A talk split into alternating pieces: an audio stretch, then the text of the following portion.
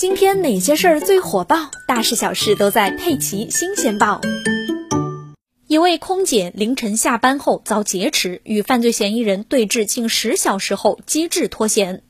十月十三日，某航空公司空乘人员小杨在凌晨下班步行回家，途经公园时，突然被一名男子从背后扑倒，并被持刀威胁到一辆灰色小轿车上，继而又遭到绳索捆绑、胶带封口和威胁恐吓。该男子言明图财不要命，并向小杨索要三万元现金。期间，男子又挟持小杨驾车流窜到其他辖区，想要寻找自认为比较安全的地方，进一步实施绑架勒索钱财。在近十个小时的对峙中，小杨的脸颊、脖颈和大腿等处被歹徒持刀划伤。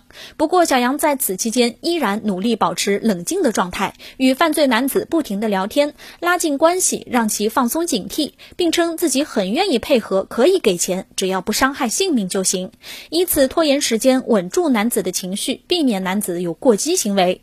当天上午十点多，小杨找借口称自己肚子不舒服，想上卫生间，将犯罪男子骗下作案车辆，并找机会开走车辆脱了身。之后，小杨就迅速报警，警方六小时后锁定犯罪嫌疑人马某某，并将其成功抓获。马某某交代，自己家庭变故，又经常失业，经济拮据，生活窘迫，就产生了绑架谋财的念头。目前，马某某已经被依法刑事拘留。这一事件中，网友纷纷为小杨的机智冷静点赞。警方也再次提醒大家，遇到危险时一定要冷静应对，不能激怒犯罪分子，寻找机会报警求助。